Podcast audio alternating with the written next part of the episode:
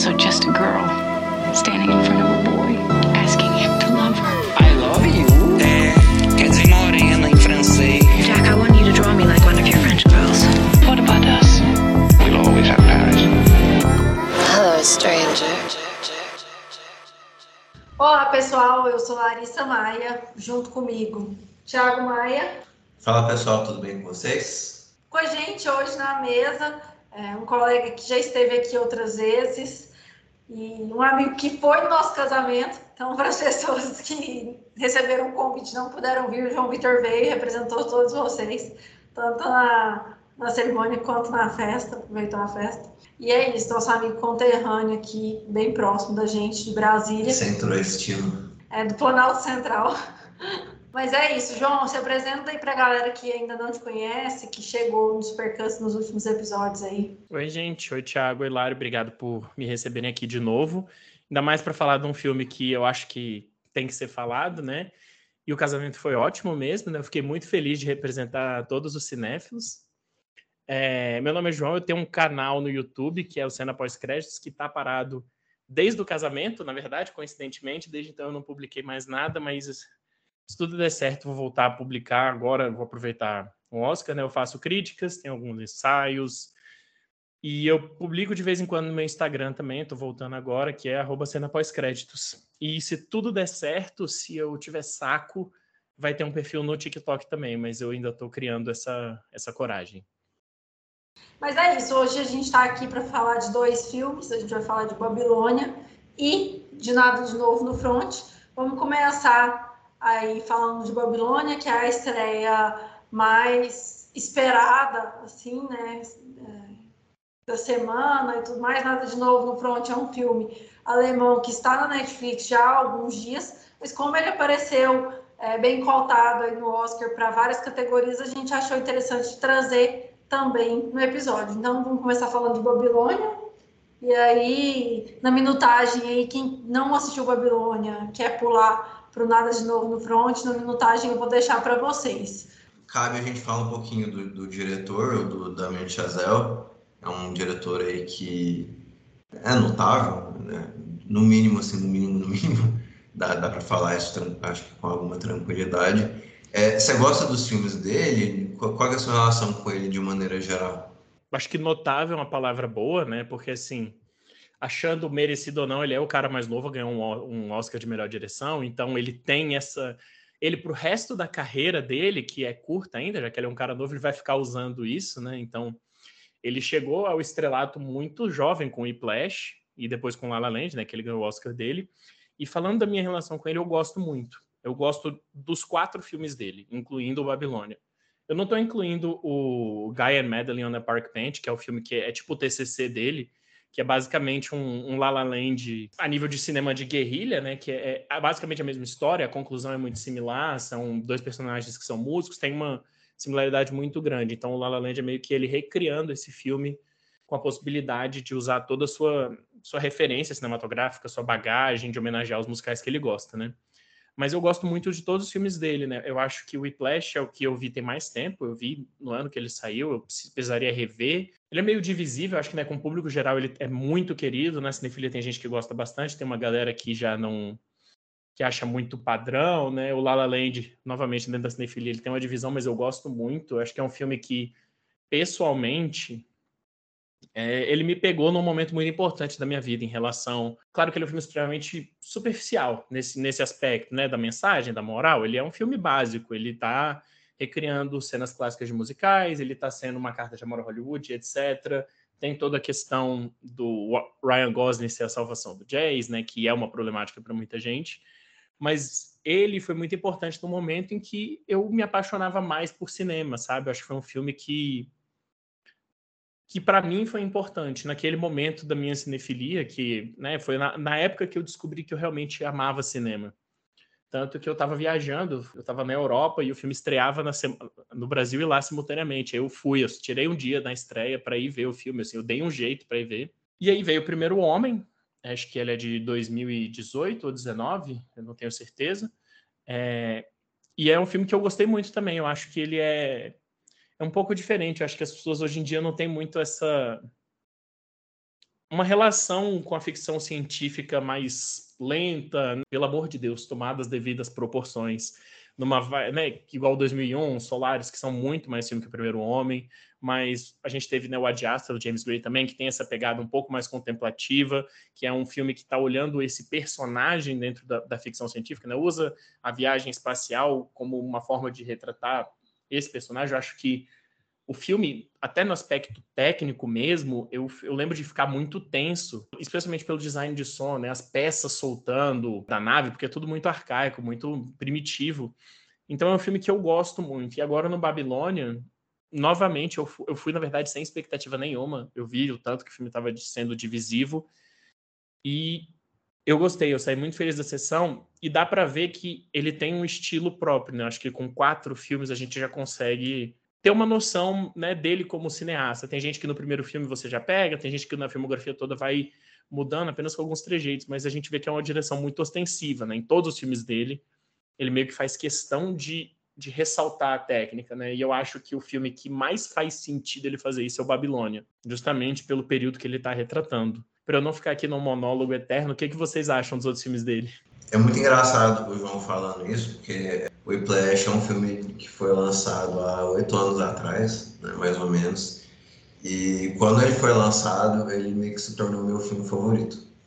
Eu, foi, foi um filme que eu, eu me encantei de maneira absurda com ele. Eu me encantei muito mesmo, assim. Eu, eu lembro até de como, como eu fiquei sabendo do filme, né? Porque foi um filme que concorreu ao Oscar de melhor filme aquele ano em 2014, temporada 2014 2015, e eu tava ouvindo um, um, podcast de, que é inclusive de esportes, assim, que é o, o, não sei, às vezes o João até conhece, que é o, é o, é o podcast do Bill Simmons, um, um, jornalista americano, assim, né?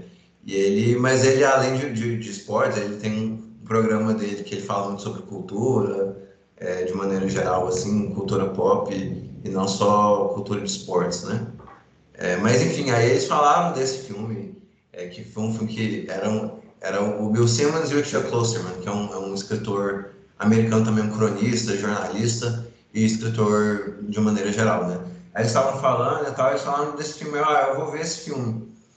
Aí eu fui assim, esperando ver um filme bom, e eu vi o, o que foi tranquilamente assim, o melhor filme que eu já tinha visto aquele, até aquele momento, né? É muito engraçado porque apesar de fazer, entre aspas, assim, só oito anos, eu tinha 20 anos quando assisti ao, ao Whiplash. Tanta coisa já aconteceu de lá para cá, né? Eu, eu, já vi tantos outros filmes. Parece que é, hoje em dia eu vejo mais filmes por ano do que eu vi na vida inteira antes do, do, do Supercuts, né? Mas é, é um filme que eu tenho com muita cara. Eu, eu nunca nem revi o filme, assim, tem uns tem uns, um bom tempo que eu revi o filme, eu lembro de ter visto no cinema. Eu vi quando eu depois eu fiz questão assim de uma vez que ele lançou para aluguel essas coisas, eu eu falei: "Mãe, pai, vocês têm que ver esse filme, que é muito bom". então eu fiz esse corre de apresentar o filme dentro de casa. É, eu fiz questão mesmo, eu devo ter visto o filme umas três ou quatro vezes, mas tem muito tempo que eu não revejo o filme. Eu até acho ruim não ter feito o tempo assim para rever o filme, visto que vamos abordar um pouco Babilônia, né? Mas eu também vi o La La Land no cinema. E o La La Land foi um filme que, enfim, foi uma das grandes sessões de cinema na minha vida também. Eu, eu gostei muito do filme, eu, eu me peguei muito pela mensagem do, do sonhador, do, dos sonhadores, né? Não é necessariamente o filme mais sutil na, na, na sua própria mensagem, né? ele é um filme bem direto bem explícito, é um filme sobre sonhadores que, que querem chegar a um lugar, que querem é, se expressar na arte, é, essas coisas assim, né? É, e La La Land é um filme que, diferente do, do Whiplash, é, e, e, é muito engraçado, né? Porque o Whiplash foi um filme que eu vi, assim, eu conheci pouco de jazz, inclusive eu, eu, eu saio dessa, nossa, eu, preciso ouvir mais jazz, preciso conhecer mais jazz. É, e hoje em dia, inclusive, eu, eu escuto muito jazz. Eu, eu, tenho alguns discos de jazz aqui em casa, então é até meio patético. É, acho que num bom sentido falar isso, assim, que é um filme que influenciou muito uma certa personalidade, um certo gosto, né? Mas, é, por outro lado, assim, o fato de eu não ter revisto esses filmes talvez dizem um pouco sobre eles, assim, é... Eu, por mais que eu tenha gostado demais desses dois filmes, eu, eu, eu meio que temo pela revisão deles, né? Claro, eu torço para é, que, evidentemente, quando eu, eu revê-los, eu, eu, eu consiga é, manter o, o, meu nível, assim, de, é, de apreciação, né? Mas é, eu acho difícil, porque de lá para cá eu já vi tantos outros filmes, eu já me mergulhei em tantos outros diretores, histórias do cinema, né? É, mas é, é, muito isso, assim, o Damien Chazelle, para mim, ali nos, nos, apenas no seu segundo filme, eu quero há, há, vários anos atrás, eu era um cinéfilo meio, meio básico, assim, ele era um, um diretor que era meio que candidato para ser meu diretor favorito e tal, assim, e por mais que eu tenha gostado do, do, do Primeiro Homem, é, acho que é tranquilo dizer, assim, que o, o Damian Chazelle mudou menos do que eu mudei, quem dos dois, quem mais mudou fui eu, sem dúvida alguma. Evidentemente, talvez a gente fala, fale de Whiplash, fala de, fale de La La Land. É, hoje o, o filme da, da, da, pauta é Babilônia, não quero me, me perder nesse assunto, né? Mas eu, o João falou, ah, ele tem um filme do estilo próprio, né? Para mim, o estilo dele é vamos, vamos dar um jeito de misturar música e cinema. É basicamente o estilo dele, não tem muita, muita, muito meio termo assim, não. Acho até estranho você não ter feito essa conexão ainda. Filme de música é filme de droga.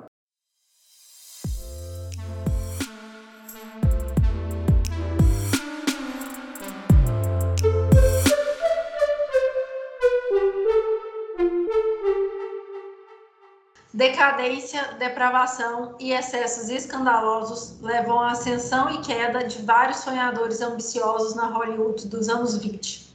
Eu já vou me adiantar aqui que eu não gostei do filme, acho que de maneira geral é um diretor que eu acho que ele quer se encontrar nesses excessos, né? Parece que ele busca esses excessos como forma de se espelhar e se inspirar artisticamente, né? Parece que quanto mais grandioso, e mesmo no, no Primeiro Homem, que nos parâmetros dele registra como um filme intimista, mesmo no Primeiro Homem ainda é sobre o primeiro homem na Lua, né? Então tem algo de, de épico no, no cinema dele, algo de uma busca épica, algo de, enfim, é, parece que ele quer que o cinema seja essa arte maior, né? E aqui, o, e aqui no Babilônia é claramente ele dizendo um pouco disso, assim, do cinema como arte, né? É, vai, acho que vai, vai passando o filme, vai, o filme vai se esticando para o final e fica bem claro que a grande tese do, do, do Babilônia é meio que é, não deixa o cinema morrer, não deixa o cinema, o, o cinema acabar, né? É um pouco dessa, dessa grande tese deles sobre, sobre o filme, sobre o cinema, né? O resultado aqui eu acho que não, não é tão satisfatório como nos outros filmes, né? Eu acho que ele, ele mira nesse excesso, assim, como uma, uma, uma forma de contar a história por si só, eu acho que ele acaba esbarrando em vários problemas, sabe? Ele acaba esbarrando em uma série de, de questões aí e, em certa medida, assim, entregando um pouco das suas próprias limitações como diretor mesmo, sabe? Claramente eu não gostei do filme, né? Não, não escondi isso em nenhuma rede social, em nenhum momento. É, tá sendo uma temporada diferente para mim e o filme como Babilônia, eu acho que ele. Eu até fiz uma brincadeira no, no Twitter falando que a única explicação para um filme como Babilônia tudo em todo lugar ao mesmo tempo estarem concorrendo na mesma premiação como estão é o excesso de Zolpidem aí nos, nos últimos anos da galera. Pandemia, pós-pandemia. Porque, para quem não sabe, o Zolpidem ele transforma a realidade em algo muito próximo de Babilônia. Então, eu acho que isso, essa forma de retratar o cinema, ele vem de La La Land, que é quase uma história de conto de fadas, é um conto de fadas, né, é, de Hollywood, e vai para Babilônia nessa fantasia erótica de transformar aqueles personagens que foram super romantizados em La La Land para personagens mais crus e selvagens aqui em Babilônia. E é como se estivesse refazendo o mesmo filme, mas com querendo falar, ah, eu peguei vocês e fiz uma brincadeira e agora vou contar como é que é a história de verdade. E imaginar essa época, né, ali do fim do cinema mudo, e aqui eu acho que ele traz, é, ele traz mais que isso. É como se ele estivesse falando, o cinema está morrendo, o cinema já morreu, Aí ele traz uma reflexão: será que o cinema morreu na novela Vague? Será que o cinema morreu ali nos anos 20 com a voz? Será que o cinema está morrendo agora? E acho que se tivesse que enterrar o cinema com um filme como Babilônia, seria uma escolha justificável, porque eu acho que aquela cena final do PowerPoint que ele apresenta, é, por último, que até algumas pessoas perderam, que foram embora antes, né, da nossa sala, é. muita gente foi embora, deixou a sala de cinema, eu acho assim que é até injusto com o filme. Eu não gosto do filme, mas eu acho que perto de um tudo em todo lugar ao mesmo tempo, esse filme me ofende menos porque ele é mais divertido. Eu acho que ele me diverte mais. Acho que o tom mais adulto dele me diverte mais.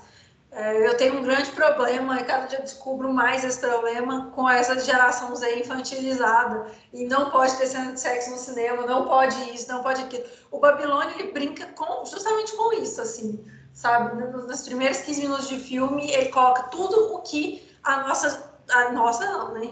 Essa outra geração que vem aí está rejeitando no, no cinema, na arte e na vida dela. Então, assim, Acho que tem muito disso, dessa guerra geracional, e, e tem muito de posicionamento dele como diretor dentro do cinema. Eu digo isso porque quando eu falei até no meu na minha introdução aqui que La La Land, o que aconteceu com La La Land, né, o sucesso, as notícias daquele jovem diretor, é, ganhando prêmios, daquela premiação confusa que foi e tudo mais, eu acho que deixou ele num tom de eu posso fazer esse tipo de filme, um filme colorido, é excitante, alucinante, que vai dar tudo certo, sabe? E unir isso a uma época nostálgica de Hollywood, que por mais que tenha seus problemas históricos, né, e a retratação disso, que a gente está falando de 1920, então essas histórias já foram contadas e recontadas inúmeras vezes, e elas chegam para nós já naquilo, né, de tem, toda história tem três verdades, e qual que é a que chega para nós nesse momento? Então, eu acho que quando ele pega essa experiência e conta para um viés dele, eu acho que ele peca, ele perde muito que onde o Tarantino ganhou, por exemplo, em Era uma vez em Hollywood, é, retratar Hollywood com um caráter autoral, mas é, deixando único e particular, eu acho que é um tom melhor do que transformar numa grande festa, numa festa de loucura, assim, acho que não cabe. Por mais que fosse, pode ser, podia ser exatamente daquele jeito, e, inclusive, eu gosto de um diretor que faz esse caos programado aí. Eu adoro o Baz Luhrmann, apesar de todo mundo detestar ele, eu adoro essa, essa glamourização de tudo, a quantidade de brilho, luz, música, essa festa que ele vive no cinema.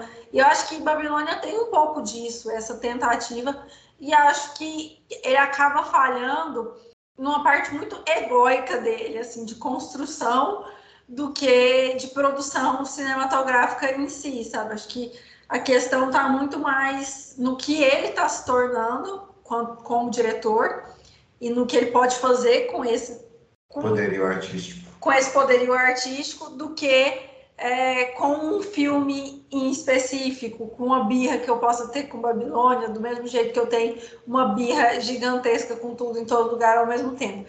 A gente vai conversando e algumas ideias é, do João Vitor eu não discordo delas totalmente, assim. Só um parênteses para eu não me perder muito, né? Eu até. Esse filme está muito na minha cabeça, né? eu até anotei várias coisas que vocês falaram que eu fui lembrando aqui. É, eu gosto bastante do estilo do Baz Luhrmann, inclusive o Elvis, eu acho que combina muito bem, né? O personagem Elvis com essa coisa meio lisérgica, meio maluca dele. Eu acho que combinou super bem. Mas é, aproveitando a comparação que você fez, né, eu acho até meio injusto comparar o Tudo em Todo Lugar ao mesmo tempo com Babilônia, porque eu acho que estão em patamares totalmente diferentes. Eu acho que o Existe até uma proposta do Tudo em Todo Lugar de revisar os diferentes gêneros cinematográficos, diferentes convenções. Até no podcast de vocês, né? O Thiago deu uma interpretação que eu nunca tinha pensado, que é uma revisão da carreira da Michelle Yeoh. Mas o Babilônia ele é muito maior, ele é muito mais coeso e é um caos que faz muito mais sentido, né? Eu acho que o nome Babilônia deixa isso até meio explícito, da festa babilônica, essa coisa, esse caos, né? Talvez até que beire um bacanal.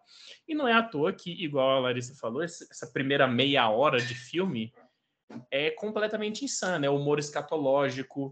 Você tem em, em sei lá, em tipo 10 minutos você tem aquela cena do elefante, que daí já parte para um Golden Shower, e aí você tem.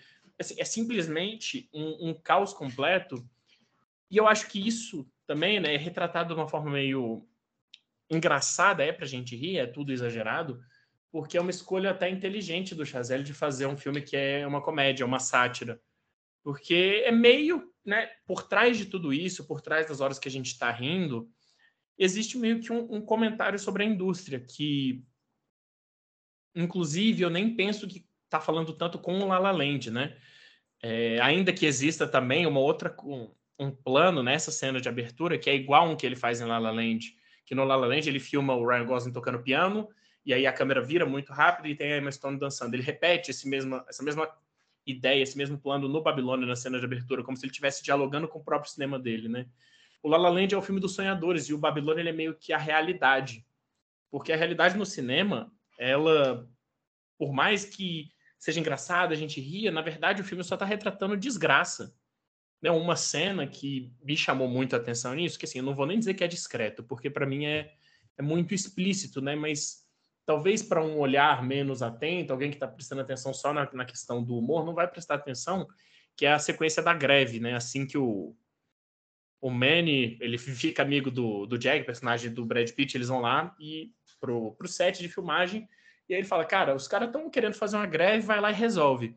E aí a gente tem, né, no, no primeiro plano, o Brad Pitt, você tem o diretor, você tem uma galera discutindo sobre o sanduíche, discutindo assim, coisas totalmente alheias à realidade, né? Tipo assim, coisas extremamente de estrelismo mesmo, e no fundo é retratado de uma forma cômica, mas o, o Manny, esse, o, que é o nosso protagonista, né, personagem do Diego Calvo, ele está sendo perseguido, assim, meio que correndo risco de morte, porque os extras estavam ameaçando entrar em greve. Então é um filme que eu acho que ao longo da, das suas longas, enormes três horas de duração, ele está sempre trazendo, até mesmo na questão visual e em relação temática, esse, essa comparação entre quem está no topo de Hollywood e quem é, de fato constrói Hollywood, né? A, tem uma personagem, é, Lady Fenshu, algo, algo desse tipo, que nas festas ela é conhece, ela tem toda, né, ela se apresenta, ela tem todo um respeito, mas na verdade ela só faz os títulos dos filmes mudos. Então, assim, ela no dia a dia, ela faz os títulos dos filmes mudos, ela trabalha na loja dos pais, ela mora com eles, então assim, não é uma vida de grande glamour. A verdadeira Hollywood, as pessoas que trabalham, não estão nesse nível das grandes estrelas, né? E a gente tem até um, uma cena que é extremamente expositiva, mas eu acho que funciona para o teor do filme e para o que ela quer dizer, de uma personagem que é uma crítica de cinema falando para o personagem do Brad Pitt que ele vai ser imortal. O resto meio que não importa, porque daqui a 100 anos vão ver o filme. Ele foi sortudo ao ponto de estar no, nos anais da história, porque ele foi uma grande estrela. Uma forma né, que eu encontrei de resumir esse filme é, não é nem que ele é um, um, um La La Land, ainda que eles dialoguem, mas ele é um híbrido do Cantando na Chuva com Bug Nights, do Paul Thomas Anderson. Eu acho que o terceiro ato do Babilônia tem uma, assim, parece uma referência clara ao Bug Nights, né? Tem, entra num submundo, você tem um, um, né, um chefe do crime, eu acho que falando assim super por cima, né? Aqui meio que tá liberado spoiler, tanto que a gente avisou para pular, caso não fosse ouvir, mas entrando bem superficialmente. E no final das contas, eu acho que até o final, né, o PowerPoint, que talvez até soe um pouco piegas, que ele vai novamente resgatar, vai mostrar que esse tempo todo ele meio que recriou sequências e cenas do Cantando na Chuva, até coloca música, é porque no final das contas, mesmo depois de você ficar três horas no filme cansado, no final ele se ele tem uma recompensa ele tem uma recompensa emocional, que é justamente o Manny entrando no cinema. E é quase como se ele estivesse falando, gente, a indústria é uma merda.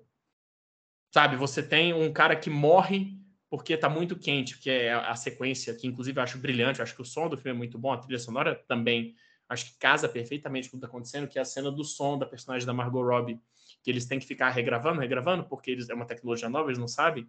Mas o cinema, as pessoas morrem, as pessoas estão passando fome, a gente passando mal, é uma desgraça, a, a criatura vai ficar viciada em droga, vai perder tudo em aposta, vai se suicidar, mas no final das contas, a gente tem o cinema. Você vai entrar numa sala com 100 outros estranhos, vai ver uma obra e aquilo vai te impactar.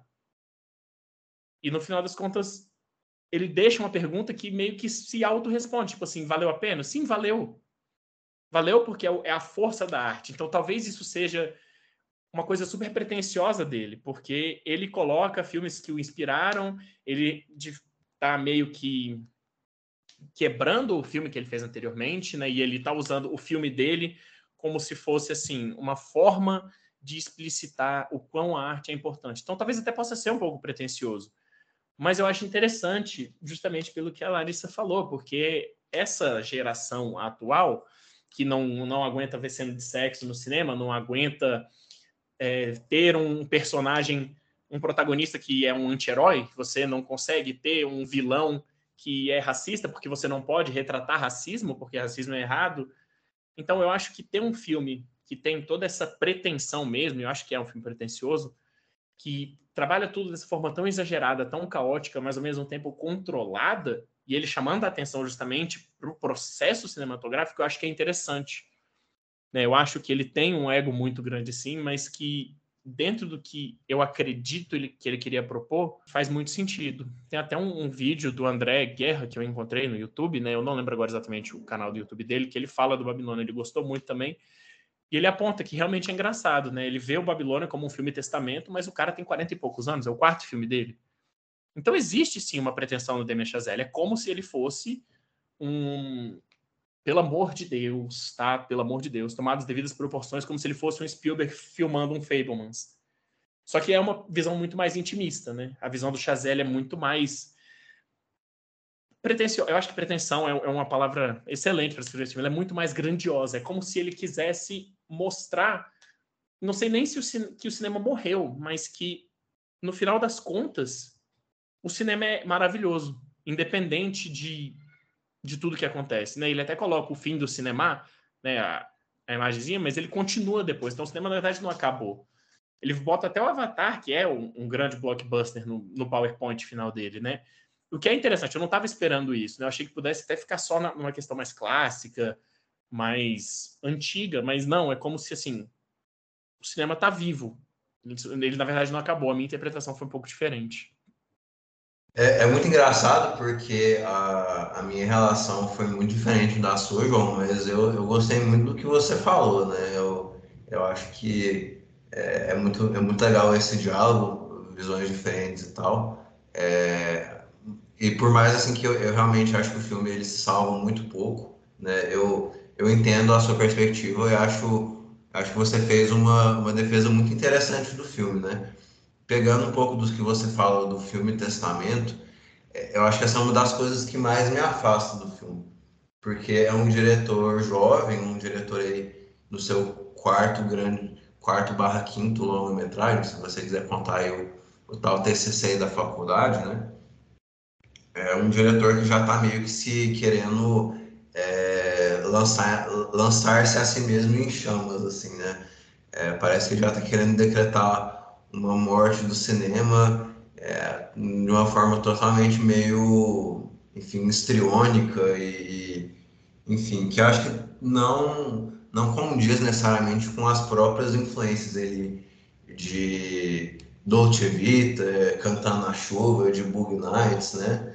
Até porque acho que Bug Nights, para mim, foi sempre um filme que, que tem um certo excesso muito grande, assim, mas ele sempre me conquistou através do charme, através da personalidade e etc. Eu acho que aqui é, ele, ele aposta num, num, num virtuosismo cinematográfico. Talvez ele queira que essa seja a marca registrada, registrada dele, assim, cenas mega complexas, cenas mega ensaiadas e tal, né? Mas o, o por, por trás de tudo isso, assim, fica, fica meio nítido, assim, que acho que como diretor ele, ele é ele não ele tá meio longe assim desses desses ídolos que ele cita no final do filme de, do Stanley Donen, do de Fellini, de Godard, de até do, do próprio Paul Thomas Anderson, assim, ah, é, quando eu vi essa cena final assim, só ficou só me ficou claro para mim isso, né? Como como assim esses diretores eles miram no exagero, mas eles têm o cacife né, para manter tudo assim perto do, do, do, peito deles. E eu acho que o Damien Chazelle falhou. E, e mesmo o La La Land é um filme muito, é, de novo, assim, é, eu queria ter revisto o filme, né, tal. É possível que eu revisitasse o filme e odiasse o filme, mas no meu coração eu tenho uma memória muito boa de, de La La Land, que ele me conquistou através do charme, através ali do, do amor ao clássico, através do amor à arte, né? E eu não enxergo isso em, em Babilônia. Eu enxergo um, um diretor, eu enxergo um, um, diretor que teve um, muito orçamento para é, e meio que gastou o dinheiro ali, sabe? Eu, eu enxergo mais isso do, do, que um filme que, enfim, é, que, um, que um filme que, sei lá, que quer metaforicamente salvar o cinema, né? É, e, é, e é engraçado porque acho que a Isabela Boscov, na, na, crítica, na resenha dela que ela faz, assim, ah, é, é, faz sentido você gastar o dinheiro agora, porque você não sabe daqui quanto tempo o dinheiro vai estar lá, né? Tipo, vamos festejar enquanto a gente pode, porque possivelmente não vai, não vamos ter mais muitas festas, né? Eu vou meio parafrasear aqui o, o, o Arthur Tuoto, que ele fala que estão querendo matar o cinema desde que o cinema nasceu, né? Então, deixem matar o cinema, né? Eu acho que não, não, precisa desse drama todo assim, pode deixar o cinema morrer, porque o cinema não é, pode ser morto e que ele pode vir de outras maneiras, assim como ele veio de outras maneiras, né? É, é nessa, eu fiquei pensando né, nesse, nessa tese ali do, do, do Tuoto quando é, quando o filme vai chegando ali ao fim. Eu acho até que foi um filme que, de maneira geral, eu não estava necessariamente gostando do filme, mas eu tava me entretendo. Assim, eu tava. Eu achei algumas cenas muito engraçadas, muito divertidas. É, é diferente ali do, do todo em todo ao mesmo tempo que eu achei o humor muito pobre, mas pelo menos aqui eu, eu tava me divertindo assim. E esses últimos 40 minutos ali do filme, eles me afastam ainda mais, né? Eu acho que ele, ele não consegue, se o cinema é uma aeronave, ele, ele, ele tá meio bêbado, ele não consegue ele não consegue decolar direito, assim, sabe? É, e talvez pela perspectiva dele, a, a intenção era meio que essa mesmo, assim. É, não, aterri, não aterrizar de maneira ordenada e calculada de ser o filme caótico que ele queria fazer, né? Mas eu acho que um filme como o Rio Babilônia, do, do Neville de Almeida, é, ele acha muito mais beleza no, no caos daquele filme do que o Chazelle achou né? A, a, a sequência ali do, do Tobey Maguire, para mim, ela se des, destaca nesse sentido como uma sequência que não fica mesmo, uma sequência que ela entra e sai e você acha que você viu ali qualquer coisa, você não viu nada de demais, nada de legal, né? Eu acho que o filme tem seus momentos, eu acho que o filme ele diverte, ele entretém, né? Um filme que começa com cocô de elefante, ele no mínimo entretém, assim, ele no mínimo ele cumpre uma certa é, função básica de entretenimento cinematográfico, né? É, essa cena do Tom Maguire, ela pode completamente ser excluída do filme, que ela não faz falta, né? Acho que me incomoda muito quando isso acontece é, em um filme, alguma obra, numa série, alguma coisa, porque Acho que até aquela cena eu daria três estrelas, sabe? Que era um filme que estava me divertindo, não estava me surpreendendo. Mas a partir dali, eu acho que foi prolongando demais é, de uma forma que não era necessária. Assim, até que ponto precisa reforçar esses estereótipos e quais estereótipos são esses criados, né? Ele ali, esse cara é, meio poderoso chefão ali, e, e, com a galera em torno, e até onde tem o limite desse personagem, desse personagem visivelmente insano, é, junto com outros personagens insanos de várias formas, assim, tem o viciado, tem o alcoólatra, tem o depressivo por causa de mulheres, as fragilidades ali daqueles personagens é, todos à tona, para que ter um de cada jeito, sabe? E, e por que não um personagem pode ser múltiplo, pode ser. Então eu acho assim que isso é muito falho, até como os personagens não se desenvolvem ao longo da trama, assim. Eles começam da mesma forma que eles terminam depois de três horas de filme. É, ninguém passa por um desenvolvimento maior, assim. Até eu acho que a Margot Robbie está excelente. Ela, ela é uma das grandes atrizes em potencial aí dessa nova geração. Ela se entrega muito nessa maluquice, até quando ela fez né, a Arlequina também, ela é eletrizante, assim, por si só. E você sente isso muito da personagem dela. É, só que chega num ponto que você já está de saco cheio desse, desse protótipo ali, né? De atriz, de ascensão e queda, e de como a morte do cinema é a morte dela também, né? A morte do cinema muda é a morte dela também. Então, eu acho que tem diversas formas de, de contar essa mesma história. Não gosto de algumas particularidades. Gosto da história, mas não gosto de como ela é contada. Acho que vai ser o, o resumo básico, assim. É, tem algumas coisas que realmente salvam. Eu acho que o tamanho do filme ele atrapalha na experiência principalmente cinematográfica, de dentro da sala do cinema mesmo. E muitas pessoas abandonaram o filme é, na sessão. Isso é algo que me deixa um pouco preocupada e é algo que a gente vê em diretores é, não exatamente ruins, mas em diretores polêmicos assim. E eu não acho que o Chazelle seja isso. Ele, em essência, seja isso entendeu? Então acho que isso me incomoda. É, e acho que a palavra que eu mais vou falar é incômodo mesmo, porque é difícil a gente falar quando o filme está ali pronto e a gente fica com aquela, a, aquela síndrome de Deus ali, de o que eu poderia fazer e seria melhor, né? Eu melhoraria o filme. Eu não acho que tem muito disso, assim, ah, eu melhoraria o filme fazendo é, uma lista aqui de personagens que eu ia tirar, cenas é, descartáveis. Acho que não é bem por aí. Acho que a interpretação de Babilônia e a interpretação da época ela é equivocada, assim. E transformar isso em uma e ter uma estética própria e unir isso a, ao que ele já fez, né? Porque você até o João Vitor falou mesmo sobre essa assinatura. Acho que não combina uma coisa. Acho que a morte do cinema é algo muito mais é, triste filosoficamente, melancólico, do que explosivo, do que assim, não, não foram as pessoas que mataram, não foram aquelas pessoas que mataram o cinema, né? Acho que até é estranho estar falando de cinema, mas tem pouquíssima relação com o público.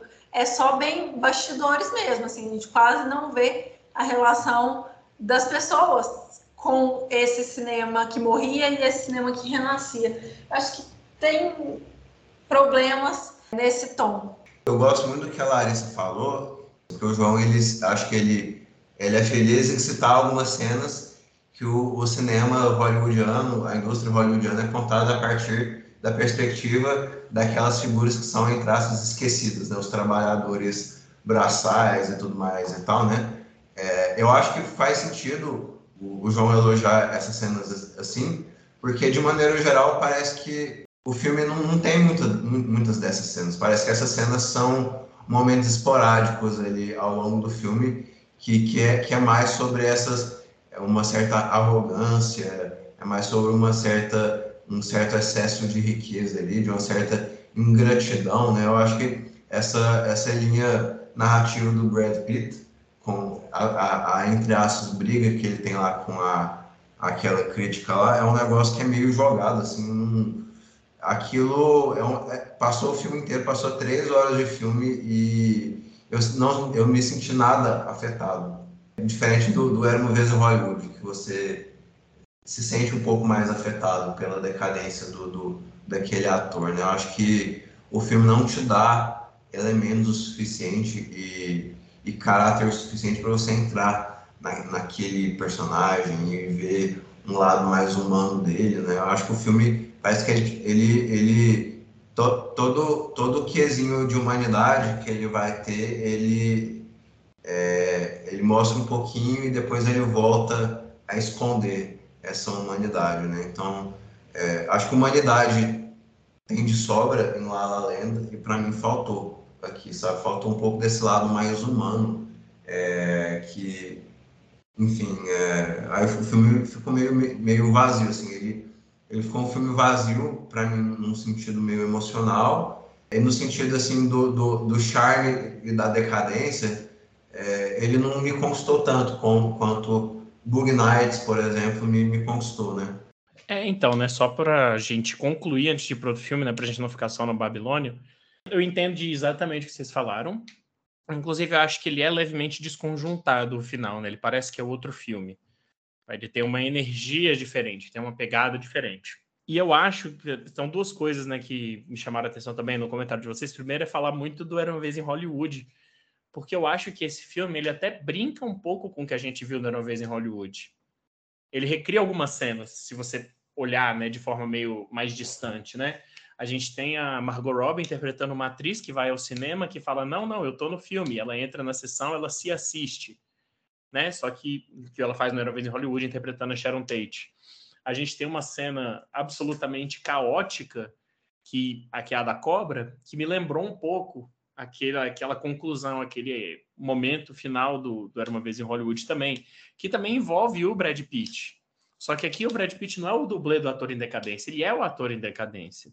Então eu acho, achei isso muito, assim, divertidinho, né? Igual ele, a primeira cena dele é ele falando italiano fluente. Não é nada que, de fato, construa o personagem dele, além dele ser um, um cafajeste maluco mas porque no Bastardos Inglórios ele disse ser o cara que fala italiano fluente e aquela coisa, né? Buongiorno, Gorlami.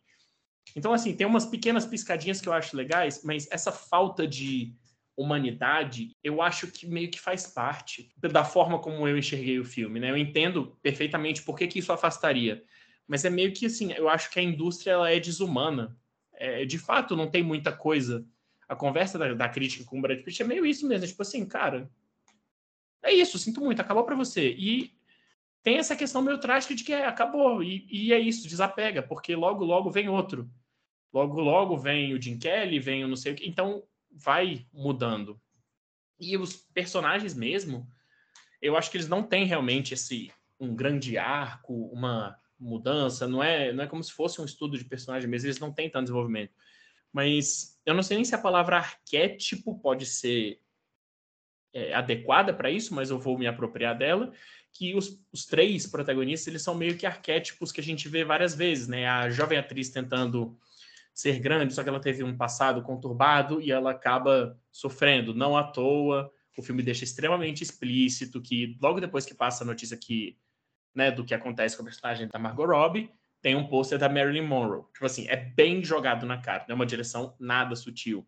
A gente tem o imigrante que começa trabalhando de baixo, vai subindo, e o Brad Pitt é o, o ator, o cara que está no topo e que tem a decadência da carreira. Né? Mas eu acho que é interessante, e é uma coisa que eu defendo muito, que é justamente fazer isso aqui que a gente fez. A gente tem visões muito diferentes do filme, mas a gente está conversando e entendendo. Eu acho que é, recentemente até me perguntaram, né? Ah, como que eu escrevo uma boa crítica? uma primeira coisa que tem que fazer é conversar sobre. Uma das coisas que tem que fazer é conversar sobre cinema, especialmente com pessoas que você né, admira dentro do, do meio da crítica, que seja, que tem opiniões diferentes, porque eu acho que você aprende muito. Que eu entendo perfeitamente porque que o Babilônia é um filme completamente divisivo. Porque é, porque é um filme polêmico, é um filme que não é fácil, é um filme que é cansativo, é um filme que na minha sessão também foi gente embora, então não é uma coisa pontual. Né? Então, eu entendo perfeitamente, mas eu gostei muito. Eu acho que é um filmaço. Eu acho que ao longo do tempo, talvez ele seja mais valorizado. Acho que é o contrário do La La Land, que foi essa coisa muito popular ao longo do tempo meio que perdeu, perdeu potência. Eu vou dar um 5. Eu saí do, cinema dizendo pra Lari. Tava morrendo de vontade de dar um 6, assim, que eu me diverti. Aí eu tive que baixar minha nota conta do, do final do filme. Minha nota foi 4. Não tem muita justificativa, assim, acho que eu consegui explicar bem. É, seria um filme que eu não vou nem prometer uma revisão, que eu acho difícil, mas eu acho que é um filme que provavelmente deva marcar aí a temporada, diferente de outros filmes que vão desaparecer em pouquíssimo tempo. Pelo menos Babilônia tem esse trunfo aí em mãos de permanecer, né? Isso é importante. E você, João? É, no meu Letterboxd eu dei uma nota 9, né? 4,5, 4 estrelas e meio. Realmente é um filme que me agradou muito. E a, quanto mais eu penso, mais eu gosto, assim, mais coisinhas eu lembro. Eu acho que é um filme que eu quero rever. Não agora, mas daqui a um tempo, daqui a uns anos. Até para ver se a minha opinião sobre ele continua a mesma.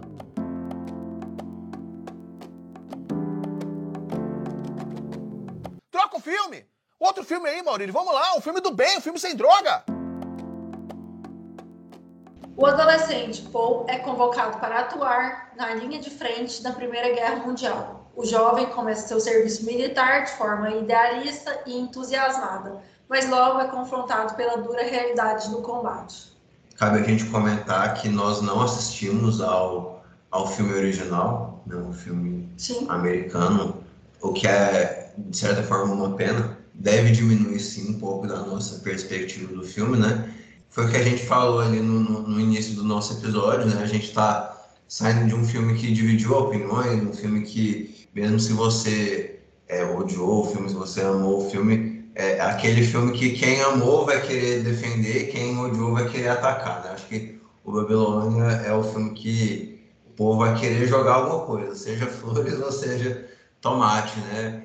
E, e esse é, All Quiet on the Western Front, ou Nada de Novo no Front, parece ser um filme que não, não tem esse, essa característica nele. Assim. Você pode não ter gostado, mas é, ele não vai te inspirar é, reações bruscas e tal, que para mim é, é, de certa forma meio, meio contra-intuitivo. Porque é um filme sobre guerra, né? um filme sobre as paixões daqueles personagens, né? E, eu até acho que em determinados momentos essa paixão é colocada à prova, né? a, a visão que eles têm da guerra e da vida e da, do futuro deles.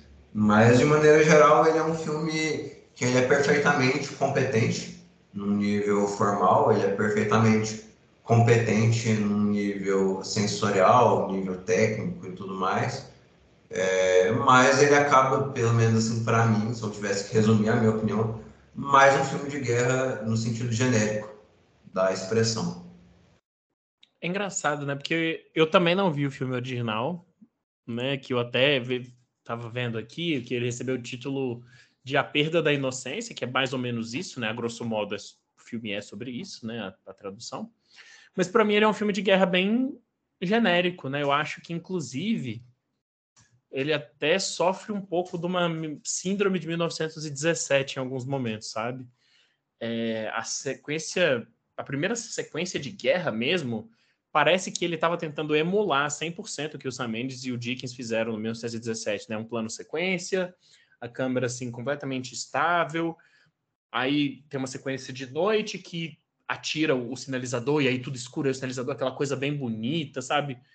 Então acho que ele segue algumas batidas de 1917, sem ter o mesmo tipo de virtuosismo técnico, porque eu acho que, desse ponto de vista, tá, você vê que é um filme bem feito em termos de design de produção, ok. Só que não é isso que vai, vai fazer o filme ser grandioso, né? Vai ser brilhante. Eu acho que ele tem uma cena que é realmente sensacional, apenas uma, que eu até já vou adiantar, né? Porque é um filme que ele fica o tempo todo tentando fazer um contraponto entre o coitado, que está na linha de guerra, que está lá na trincheira, morrendo na lama, lascado, e os políticos, os poderosos, o marechal que está em casa, que está né, de longe, decidindo os rumos da guerra e colocando a vida de todo mundo em risco. E aí é uma cena que o cara, o nosso protagonista, ele tá todo cheio de lama, tá sujo de sangue dos outros, colega dele foi baleado, ele tem que tirar a bala no dedo, meu Deus do céu, é sujeira, é sangue, é gás mostarda, é todo caos. E ele tá meio que aguentando tudo isso. E a cena seguinte, você tem um corte, e aí tem algum figurão alemão num jantar, e aí cai um pouco de molho na calça dele. A gente tem um plano detalhe dele fazendo de tudo para limpar um molho, uma pequena sujeirinha de molho na calça dele que é clara, né? Para estabelecer esse contraste. Mas eu acho que é, meio que isso, sabe? Ele é um filme muito operante, ele é um filme que não, não desagrada ninguém, mas eu senti muita dificuldade de ficar profundamente movido por ele, de me envolver emocionalmente, de de fato ver, sabe, uma história de um filme de guerra que que emocionalmente tem algum peso para mim ele parece ser feito assim meio que por um algoritmo, sabe? Ah, a gente tem que ter isso aqui, a gente tem que ter os desmembrados, nosso protagonista tem que acontecer isso aqui. Logo no começo, o amigo dele tem que morrer e a gente vai ver através do objeto, que é o, cara de óculos, né? Ver o óculos do cara. Assim, eu acho que ele funciona num nível básico, num nível de mostrar os horrores da guerra, mas não é, não é muito além disso, né? Eu, eu entendo esse barulho que foi pelas indicações técnicas ao Oscar, especialmente ao BAFTA também, né? Foi quando ele surgiu na temporada de premiações. Mas até para lembrar, né, minha eu estava aqui em casa, eu falei: "Ah, virei para minha namorada e falei: "Amor, vamos ver esse filme?" E aí ela olhou assim, viu o trailer, olhou para mim e perguntou: "Tá, a gente pode até ver. Mas tipo assim, por que você quer ver esse filme? O que é que ele vai ter que outros filmes de guerra não têm?" Tipo assim, né, ele vai ter alguma coisa diferente? Eu falei, pô, não sei se vai ter alguma coisa diferente. Uh, a gente acabou não vendo porque é em alemão e ela não gosta muito desse conceito. Ela gosta de ver filmes que ela conhece o idioma. E aí depois eu fui ver sozinho e depois eu respondi para ela que realmente eu, não tem nada que eu consiga falar que que ele seja diferente, que ele tenha algum destaque assim. Eu acho que tem uma falta de conexão emocional num filme que parece ser totalmente analítico, um filme totalmente robótico, um filme totalmente. Sei lá, eu, não, eu nem consigo pensar uma forma de descrever esse filme direito, porque ele realmente não.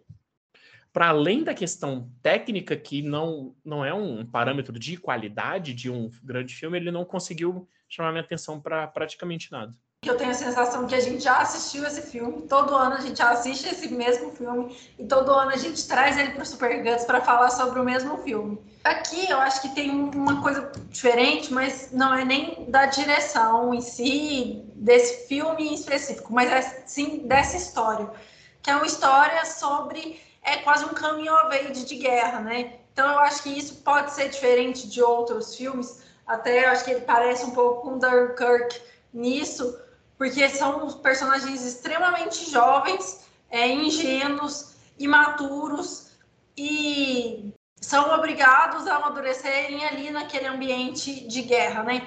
E aquela primeira cena me lembrou, inclusive, o Tropas Estelares, onde os jovens eles estão animados, né, para servir o país, animados para dar orgulho para os pais e, enfim, participar de, disso que é muito grande o diferencial disso é que exatamente esse personagem jovem, né?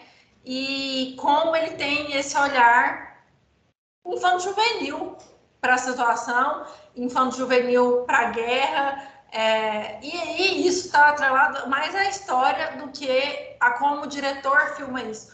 O diretor ele põe um pouco de detalhes ali particulares, né? São detalhes é, para expressar mesmo que tem que, que a idade importa naquele momento, que a maturidade importa naquele momento.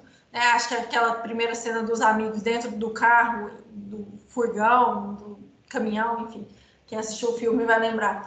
Indo para a primeira área de combate, tem muito disso, e a gente viu isso também em Tropas Estelares. Então, eu acho que é, esse frescor juvenil é uma novidade, mas é, novamente está atrelado mais à história do que ao diretor. O diretor ele trabalha até pouco isso. E acho também que o diretor trabalha, poderia trabalhar, explorar mais essa relação de quem vai para o front, né, e de quem manda essa galera para o front e de como a, as relações de idade elas interferem nisso, porque o personagem mais, os personagens mais velhos, eles não estão se arriscando, eles têm a maturidade já e a desenvoltura, a esperteza para não entrar numa guerra perdida, né? Então acho que é, sabendo que vão morrer e tudo mais, acho que tem muito disso, é, essa discussão na história que poderia ser mais bem explorada no pela direção mesmo, mostrar esse embate geracional de alguma forma, mostrar esse embate entre classes também, né? E acho que nada disso é bem explorado. Acho que a história em si é interessante, né? Uma forma interessante de se contar a perspectiva da guerra, da Primeira Guerra principalmente, porque na Segunda Guerra é, eu acho que as pessoas foram já com mais medo, mais receio, mas na Primeira Guerra Mundial, não. Acho que isso tudo ainda era muito novo e muito. tinha um tom muito de aventura. E no imaginário feudal ainda das pessoas, das cruzadas e esse tipo de batalha. O filme ele tem momentos muito interessantes. Eu acho que tem momentos ali que ele mostra uma certa humanidade, uma, uma, uma certa certo caráter emocional da guerra. Então, sobre, sobre assim, filmes que são estéreis, que, a, que as imagens não significam nada, porque elas não, elas não conseguem carregar nenhum, nenhum tipo de vínculo emocional ao, ao telespectador. Eu não senti isso nesse filme, pelo contrário, eu senti é, diversos momentos ali que ele consegue que ele consegue articular uma visão interessante de guerra, de nação, de, de juventude e de quem sofre e quem, e quem luta, né? Eu acho que tem momentos de, de, de genuíno sentimento, né? Aqui dentro do filme, né? Mas é, ao mesmo tempo que ele, ele tem esses bons momentos, ao mesmo tempo que ele tem esses bons exemplos de, enfim, né? Um, é, de um filme eficaz, de um filme eficiente, né? De um, é, de um filme que, que consegue chegar em você, ele fica muito superficial, né? Ele fica tudo muito superficial, né? E, e, até nessa questão que vocês comentaram de quem são, quem decide os rumos da guerra, que são os políticos que definem os, os da guerra, até muito até nisso é, é muito superficial, assim, né? É, eu acho que é uma das coisas que mais me desapontou do filme. Né? Porque o, os soldados estão ali guerreando e tal, eventualmente aparece um, um homem engravatado que decide que a guerra tem que acabar e que eles vão metaforicamente se humilhar para poder os soldados voltarem para casa, né? Mas aí, um alerta de um pequeno spoiler, mas aí, antes do, do, da rendição final, eles vão ter um último momento de, de confronto de escaramuça né? Como se fosse um, goodbye ali. Eu acho que isso esvazia um pouco o filme, sabe? Eu acho que não dá o contexto e não dá. Eu não precisava ser todo o contexto. Não estou pedindo um documentário de seis horas da Primeira Guerra Mundial, né?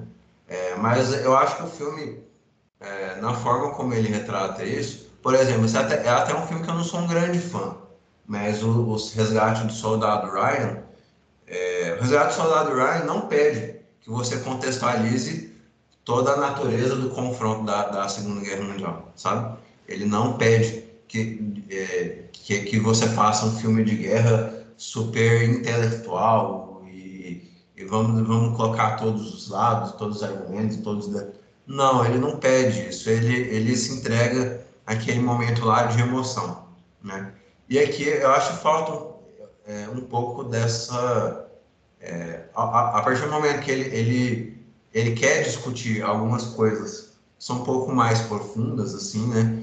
É, e ele faz de maneira muito superficial, o filme peca por isso. Eu acho que peca um pouco, não, não, não tanto pelo excesso quanto o Babilônia peca, mas pela falta mesmo. Acho que ele peca pela falta, pelo desinteresse aparente de querer, uma vez que ele põe políticos e generais e a atores da guerra, e americanos, e franceses, e alemães, assim. É, eu acho, enfim, eu, eu fiquei com essa impressão negativa mesmo, assim. Né? Uma vez que você coloca, coloca dois olhares diferentes do filme, o olhar do, do burocrata e o olhar do, do soldado, né? É, o olhar do soldado está bem justificado, né? O olhar do burocrata não é muito justificado, assim, não um olhar muito trabalhado, nem para o bem nem para o mal, assim. É, é, é que não, não tem problema ele querer fazer um filme que questiona essa posição ou, ou que elogie essa, essa posição. O negócio é que ele parece meio insosso quando ele, ele faz isso, sabe? É um filme que me agradou em, em, em alguma medida, e até me surpreendeu, assim, que eu, não, eu demorei para pegar no filme, mas ao longo do filme ele tem esses, esses personagens que ficam com você, e ele me surpreendeu, mas ainda assim é, fico mais pensando no que ele poderia ser do que o que ele é de fato. Vocês falaram basicamente tudo, né? Eu acho que o Thiago usou uma palavra, né? Que tipo assim, ele faz as coisas certo, né? Ele é eficiente. E é meio que isso, pô, ele é um filme eficiente, ele é um filme correto. Se a gente pode chamar um filme de assim, né? Ele vai seguir um roteiro muito estabelecido de como é um filme de guerra, vai fazer do começo ao fim, vai ter efeitos práticos, digitais, tá, tá, tá, tudo no design de produção bom, e é isso. Ele não tá, eu sinto isso mesmo, ele não tá muito preocupado em reinventar a roda, em fazer algo extremamente memorável. Eu acho que ele tem bons momentos, mas é simplesmente um filme correto. Né, a nota que eu dei no meu Letterboxd, eu acho que eu mantenho, foi um 3 estrelas, né, que seria 6 de 10. Eu acho que é é isso, não é nada demais. Eu vou dar 6 de 10, 3 de 5, né, que é eu acho que pode parecer uma nota baixa, mas eu, para mim, o 6 é uma nota muito boa, assim, uma nota, quer dizer, é uma nota que já é boa, assim, já é um filme que, que, é, que me agrada, assim, já é um filme que... Então eu, eu fico no 6, assim, eu vou dar essa, essa lambuja aí pro filme. Minha nota também foi 6. É essa diferença, sabe? Um filme como esse é um filme 6. Tô até, tô até com a crítica do Felipe Leão aberta aqui, ele também deu 3 estrelas. E é isso, assim, acho que pontos positivos e negativos. É um filme que não surpreende, mas também não, não decepciona na entrega de um filme sobre a Primeira Guerra Mundial, né? E tá aí, tá concorrendo a muita coisa. Acho que merece, sim, né? Por ser um filme alemão, ele merece algum destaque e ganhar algumas coisinhas aí. E vamos lá, né? Daqui a pouco tem mais episódios sobre premiação, a gente vai acompanhando até a chegada do Oscar e depois a gente tem um episódio aí para encerrar e enterrar esses filmes da temporada. Vamos para as nossas indicações? Sim.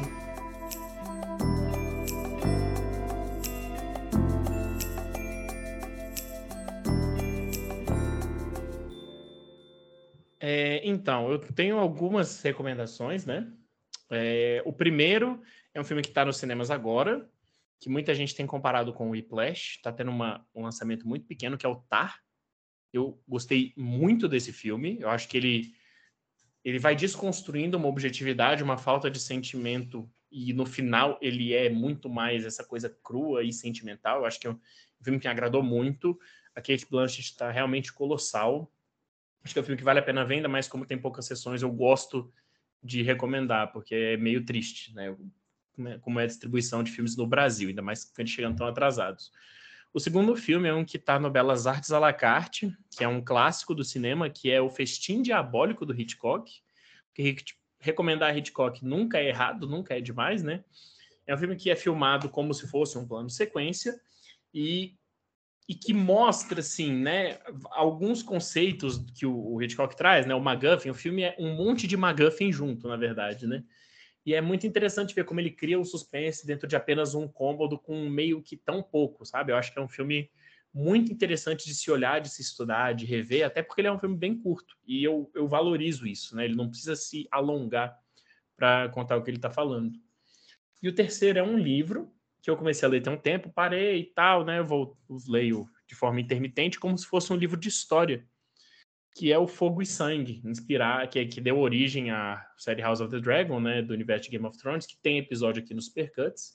Inclusive, se vocês quiserem, voltem lá e escutem.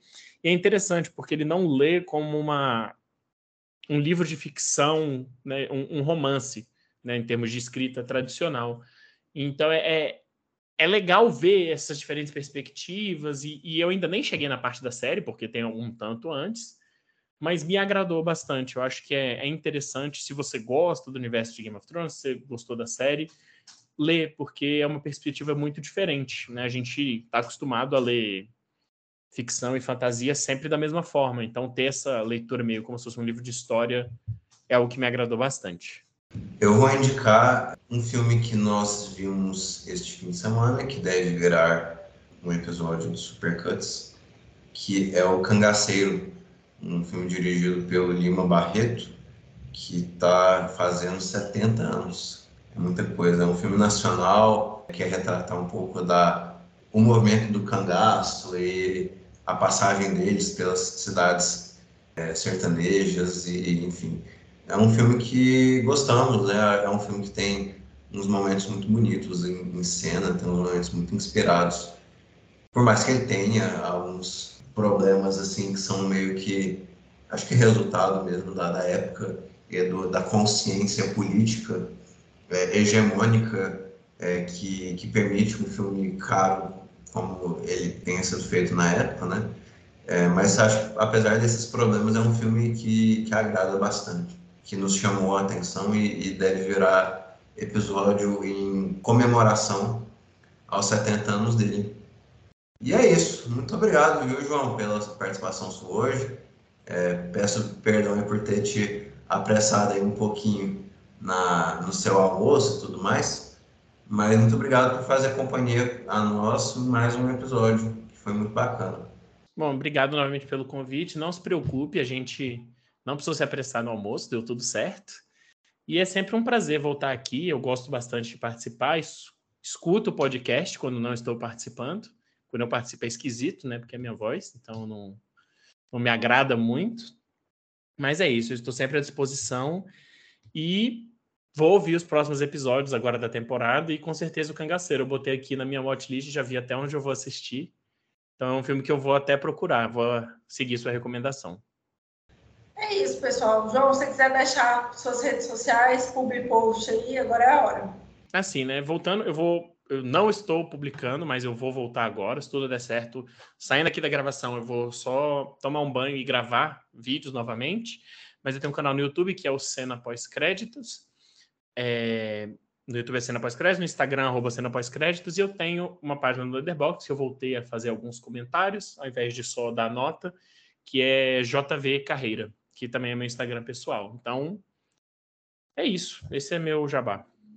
Aos ouvintes também vai o nosso grande agradecimento por ter nos ouvido mais um episódio. E até a próxima, pessoal. Tchau, tchau. Um grande abraço a todos. Tchau, tchau.